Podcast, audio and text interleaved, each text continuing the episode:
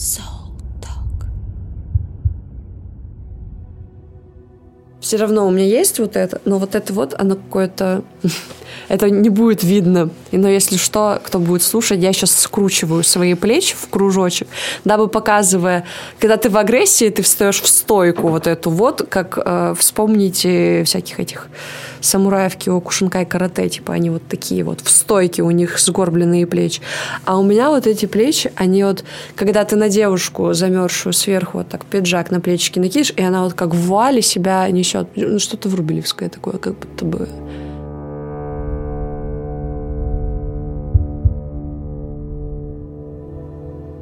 Так, кто же я такая? Ну, кто-то. Вообще человек. Стремлюсь к тому, чтобы быть не то что каким-то хорошим человеком, а просто жить счастливо. У Балабанова есть потрясающий цитат «Найти своих, успокоиться», который я оперирую во всех вообще диалогах. И вчера как раз был диалог, что если вот взять треугольничек такой – это найти свое дело любимое, найти своих людей, найти свою семью. Ну, то есть, которая у тебя уже потом идет. Чем я занимаюсь? Самобичеванием. ну, нет. Ну, периодически такое случается, считаю, это нормально. Может быть, может быть, нет. Вообще, что такое нормально. А, немножечко художник, немножечко дизайнер, немножечко снимаю, немножечко... Всего понемножечку. Но из этого немножечко вытекает большое множечко. Наверное, так. Вот.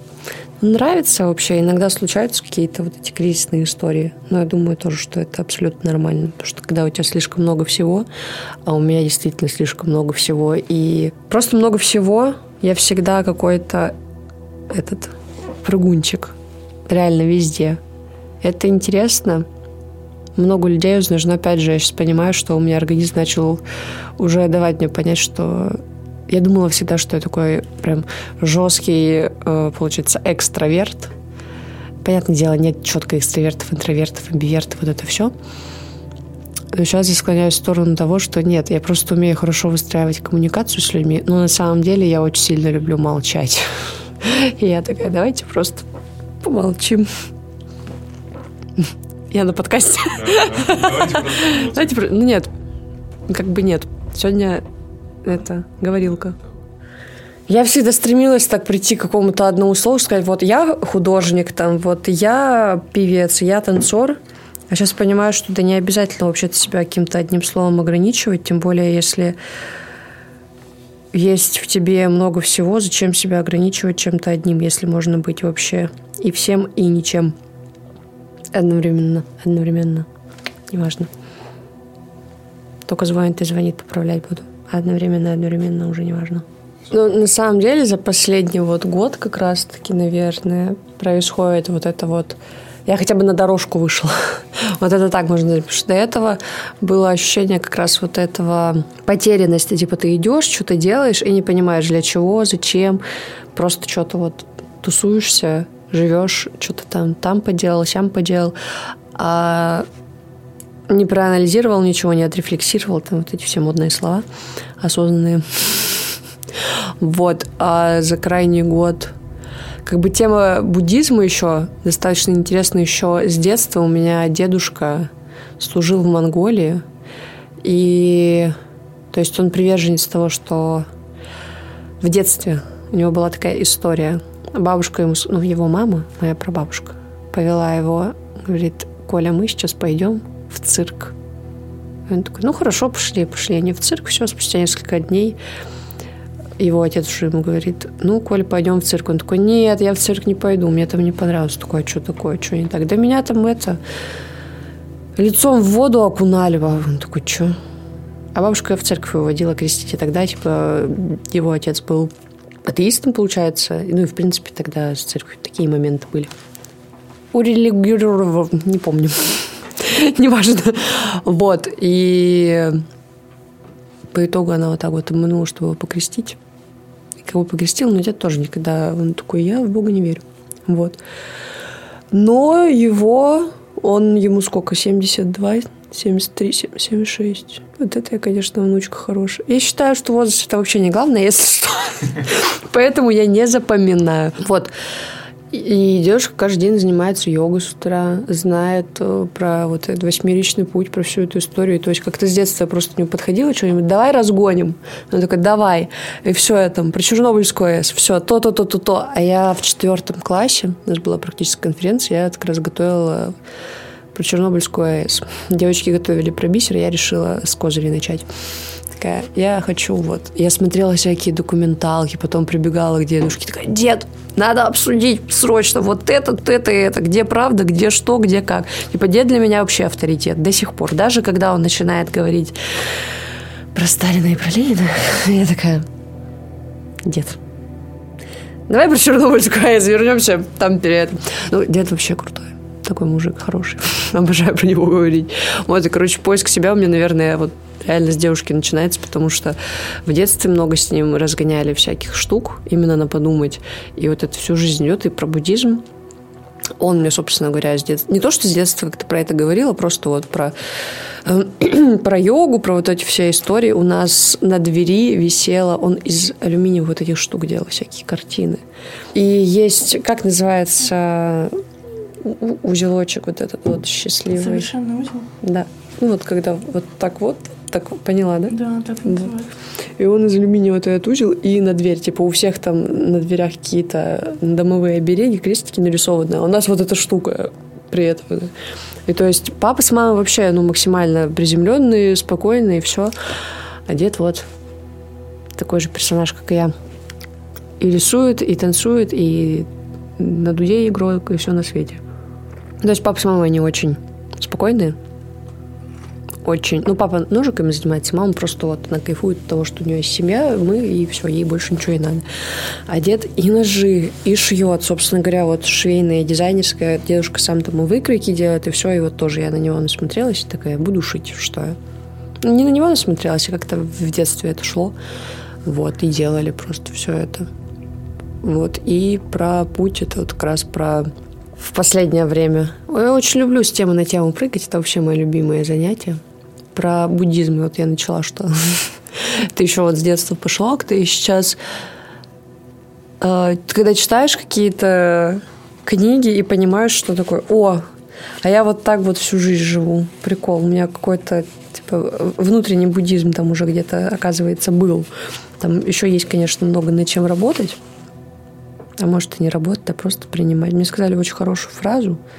Э, нужно не понимать что-то, или кого-то, а принимать. То есть принимаешь, не принимаешь. Типа, зачем это понимание? Я с этим вот крайне несколько месяцев живу и такая, да. На самом деле, да. И вот сейчас принимаю просто все и иду. Ну, как все. Что мне близко, то принимаю, что не близко, то, то вот.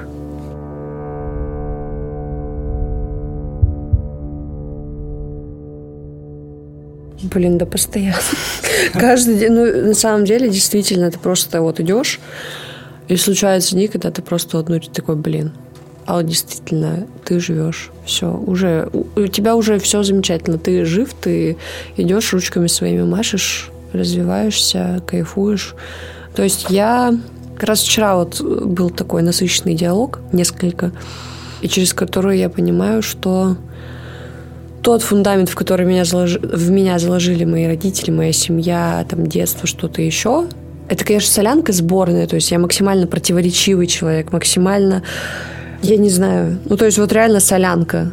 Вот как раз про музыку вот это все. В детстве до класса восьмого я слушала исключительно весь рок, который был, потому что папа умеет слушать, дедушка, мы вот Высоцкого уважаешь. Конечно, конечно, конечно все уважаю, все знаю.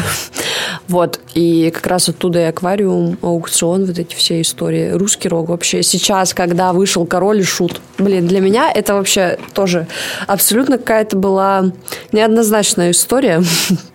Выходит Король и Шут, я смотрю первые две серии, у меня жесткое отрицание, типа, блин, вы что сняли? Я в детстве его слушаю. Для меня Король и Шут это вообще удивительный мир сказок, реально, потому что мама тогда была беременна моим братом, у нас были «Жигули», мы, по-моему, по-моему, бежевые, как тренч мой. Плащ советский. И мы поехали на какую-то консультацию, и пока там консультировали маму, я сажусь к папе на переднее сиденье, и у него вот много этих кассет, а у «Короля Шута» он же там как князь сам их рисовал обложки, и они все максимально сказочные, со всяким солнцем, вот эти лица. Я такая, пап, давай! И мы включаем просто на полную мощность возле больницы. А в больнице-то обычно ты сидишь по два часа, и мы с папой два часа «Король Шут» слушали. Господи, восторг невероятнейший. Просто обожаю. Вот, и потом но в музыке я вот что могу... Король и Шут, что, не знаю, там, скриптонита. Короче, много что у меня. Если музыку послушать, там вообще как будто бы у человека биполярка, причем такая, ну, конкретная. Ну, просто мне нравится много всего. Короче, как будто бы из всего можно что-то получить. Даже слушая «Каспийский груз», ты можешь найти какую-нибудь фразу и такой, блин, ну да. Вот это, конечно, ну это, конечно, загнуло хорошо. Ну, одну фразу точно услышать можно, я думаю.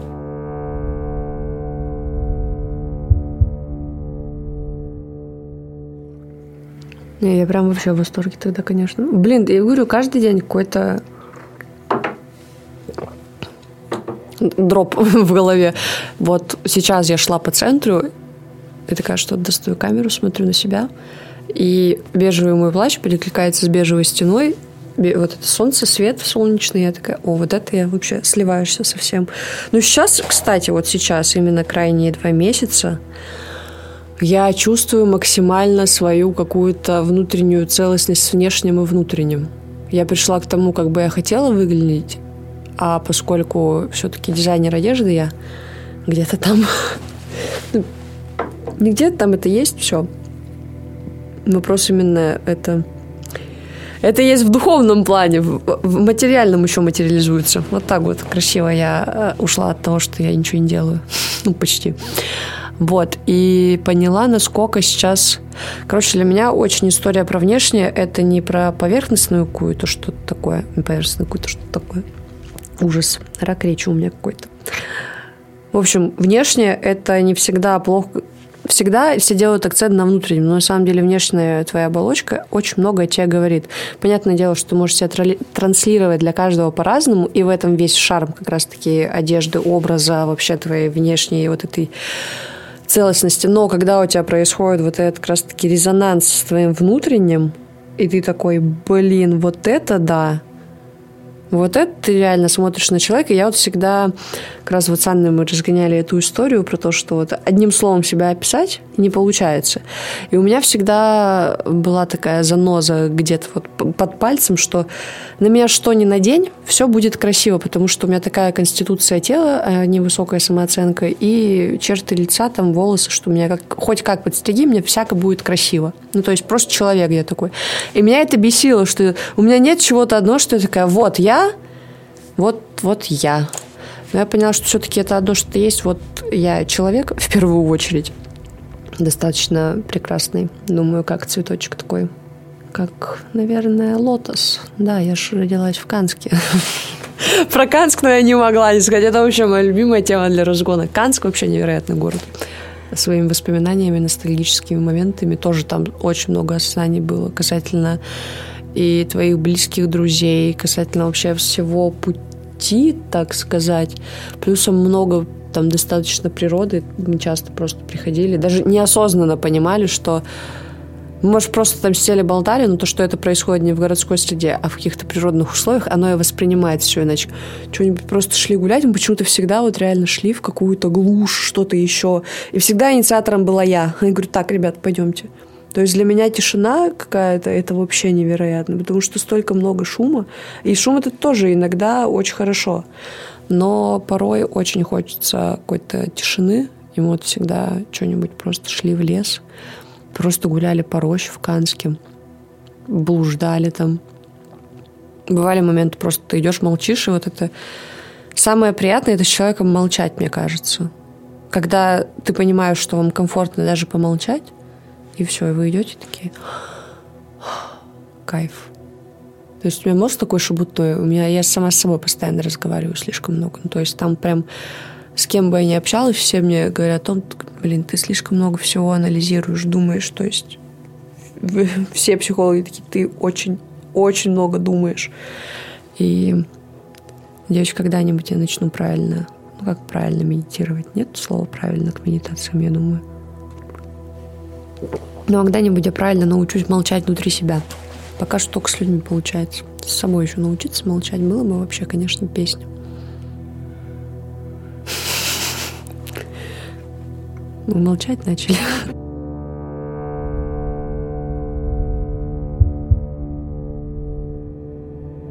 Я вообще я училась на дизайнера одежды, но я не доучилась полгода и ушла, потому что я часто прогуливала как раз таки из-за того, что, э, как сказать, не то что посредственная вся эта история, но вот когда я по своему наитию ком-то иду, и оно все вообще чудесным образом складывается. Когда я начинаю что-то изучать, я всегда говорю, блин, я так люблю учиться, а тут недавно поняла, насколько сильно я себя люблю обманывать-то на самом деле. Потому что я не то, что учиться люблю именно сам процесс обучения, а я люблю учиться тому, что мне нравится, и учиться в основном именно вот каким-то нащупыванием чего-то.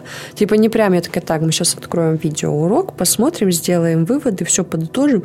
Нет, я этот видеоурок тыкаю, вот так фрагмент, такая, тут услышала, там услышала, сделала свои выводы из этого и пошла дальше.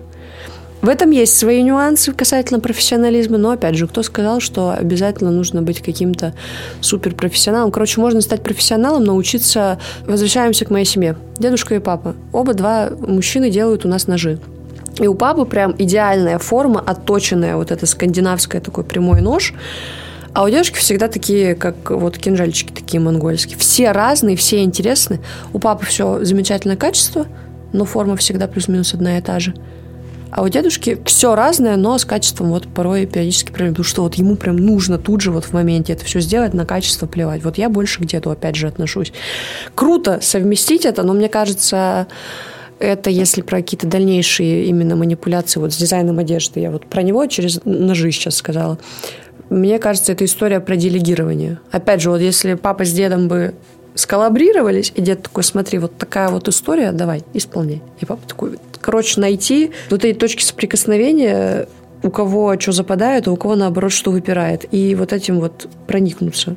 Это вот как на работе тоже, блин, офигенно, я с тем на тему скачу, обожаю, но это тоже важно. На работе недавно разговариваю, что изначально нужно брать персонал, который, я работаю вот в сфере общепита еще, и изначально нужно брать э, на работу персонал со своей личной ответственностью круто взять и сделать из него человека, назовем так, профессионал. Но круто, когда сам человек приходит, и когда вот образовывается именно вот такая вот история из людей, это намного... Короче, это сразу видно и чувствуется. Ты приходишь уже с совершенно другими эмоциями к этим, к этим людям. То есть и другое качество работы, другой формат совершенно. Вот. И в касательно в дизайне тоже Личная ответственность. Вообще везде все про личную ответственность. И много есть э, культурный код, твой личный. Мне кажется, что все искусство, э, одежда, картина, музыка, это все абсолютное искусство. Это всегда про автопортрет в первую очередь. Меня очень привлекает Йоджи Мамото, который как раз у него вся одежда, грубо говоря, посвящена его матери. После того, как у них погиб отец на войне, его мама начала носить только черные вещи, и у Йоджи Мамото в основном преобладает вся эта черная история. И он говорит, все, что я делаю, делаю ради мамы. То есть вот его культурный код таков. И именно он делает одежду. Не вот это сейчас история про феминизм, про феминность, типа я делаю для сильных женщин. Он такой, нет.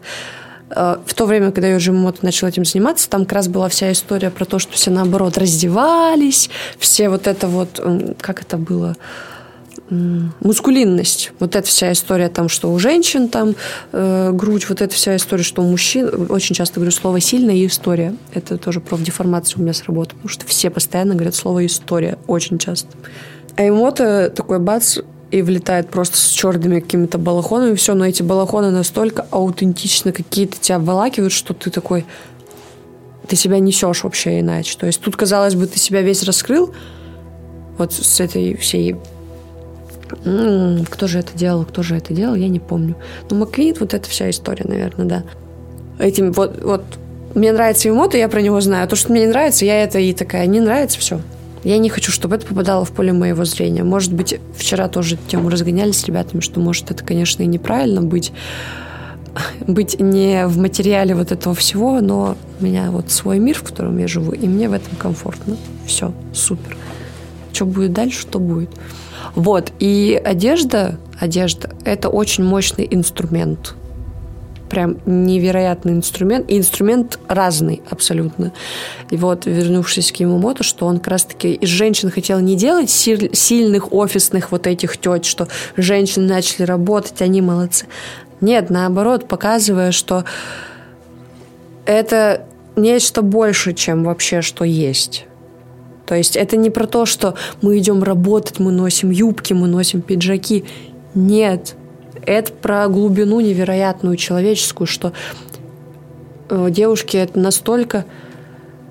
Я себя всегда называю очень... Вот то, что я противоречивая, я к себе могу использовать такие слова, как громкая тишина, сильная хрупкость. Вот вот эти вот четыре слова для меня очень очень вот такие откликающиеся мне, потому что действительно так и есть, что девушки действительно очень сильные. И это супер. Но не нужно и о своей мягкости забывать, я считаю. Я не какой-то радикальный феминистка. Вот это, я хотела сказать радикальный феминист. Вот это будет... Я сейчас это просто женщины такие, это что такое вообще? Это что такое? Не знаю. Я про то, что во всем должен быть баланс и здоровое отношение ко всему, адекватное. Свобода твоя кончается там, где начинается свобода другого человека. И не нужно мне там что-то навязывать, что-то еще. Я говорю, у меня есть свое, у тебя есть свое, вот давай, круто. Мы с тобой идем по дорожечке своей, но какие моменты мы не соприкасаемся, я тебе своими не тычу, и ты мне своими не надо. Все. Но у нас есть много других моментов, с которыми мы соприкасаемся.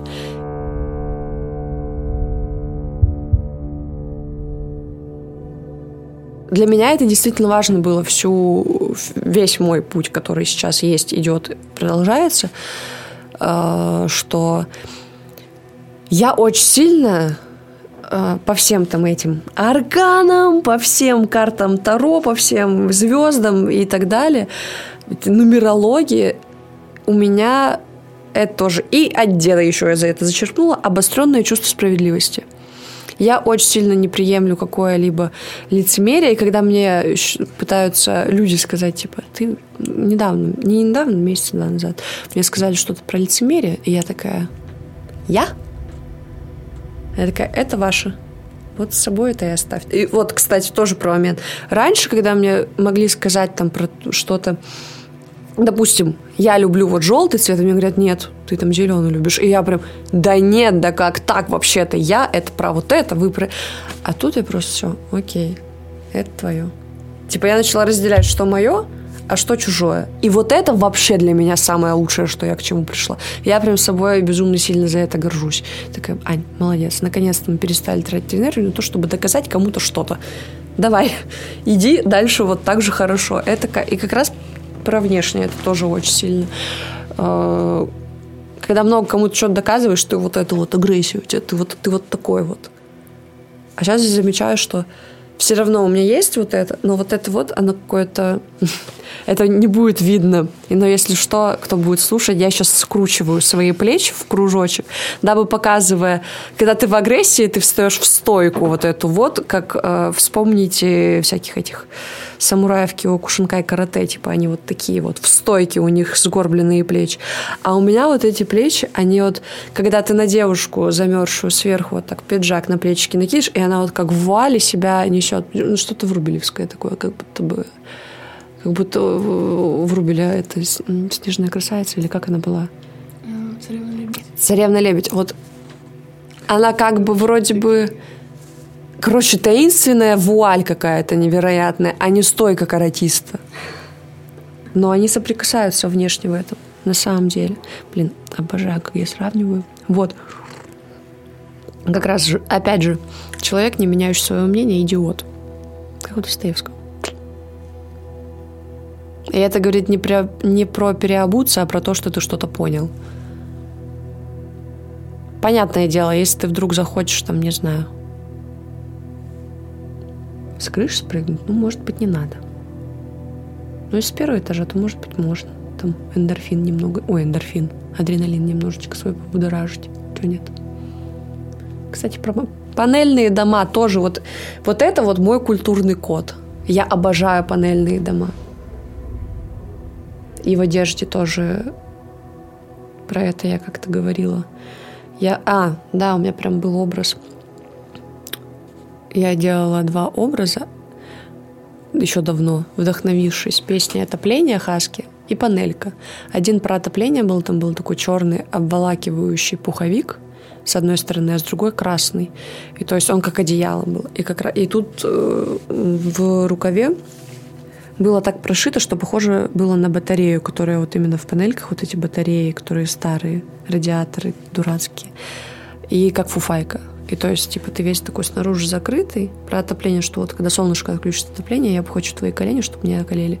И перекликается с сибирским тоже вот этим культурным кодом, что мы снаружи все такие черные, казалось бы, а внутри вот эта красная кровь, красное тепло.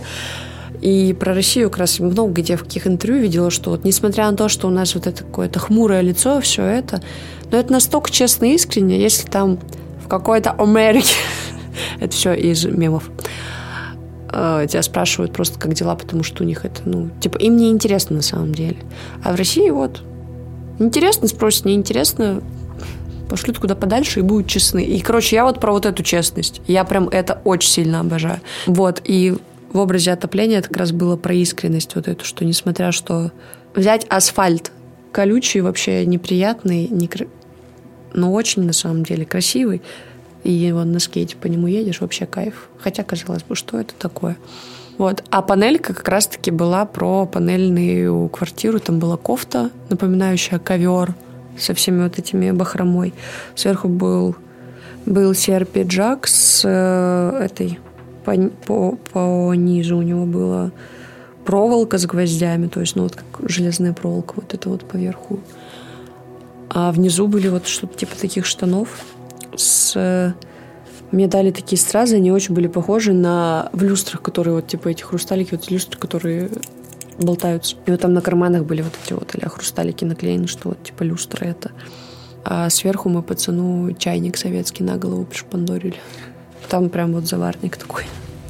Ну, это такая артхаусная история немножечко была.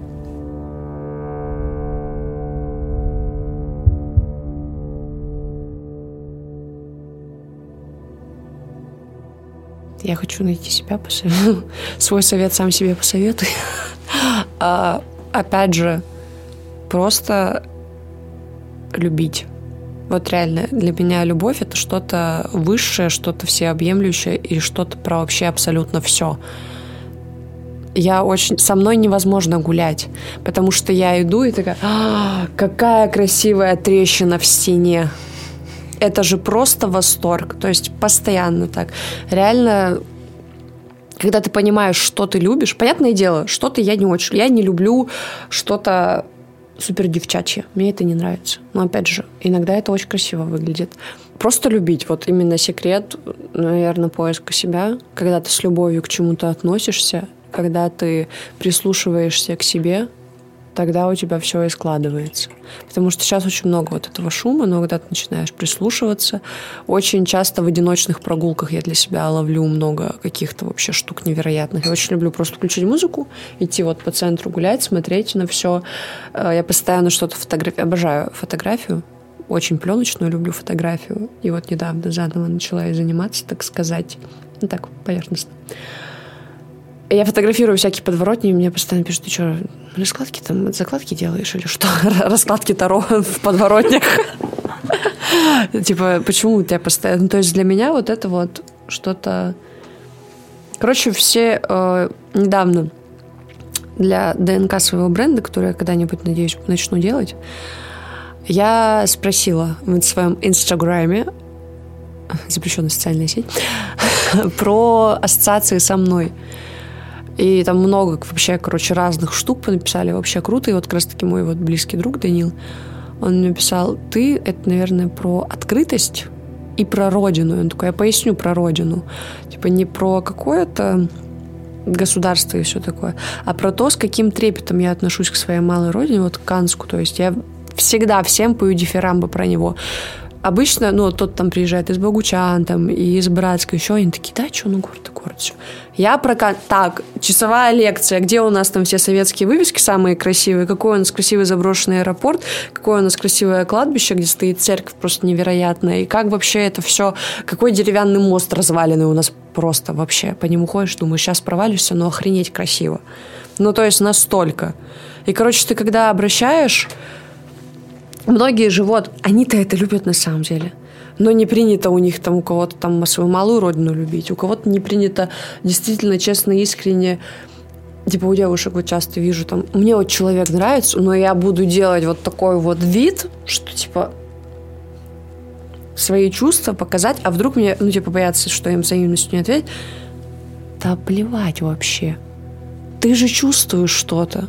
Себя когда чувствуешь, вот это главное про поиск внутреннего. Ты когда себя чувствуешь, все ты уже не думаешь, что нравится тебе человек, ты можешь ему об этом сказать спокойно, у тебя не будет вот этого кам... блин, а вдруг вот он, а вдруг он то мне скажет, а вдруг вот это, а вдруг вот... Да не вдруг.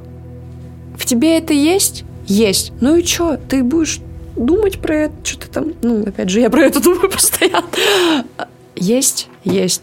Нравится тебе э, мартинсы с юбкой носить? Носи. Нравится тебе, не знаю, на траве лежать, босиком бегать. Бегай. Зачем себя в чем-то вообще как-то ограничивать? Я ограничиваю себя. Надеюсь, это будет слышно. Если что, если этого не будет слышно, у меня заурчал живот, потому что он тоже себя не ограничивает. Вот, про вот эту историю меня вообще всегда так пугают, когда люди на это, типа, заурчал живот или что еще, они такие, и они стесняются за себя. Такая, come on, то живот. Чувствовать себя, любить все вокруг, слышать себя и молчать. В поиске себя главное не заблудись. So.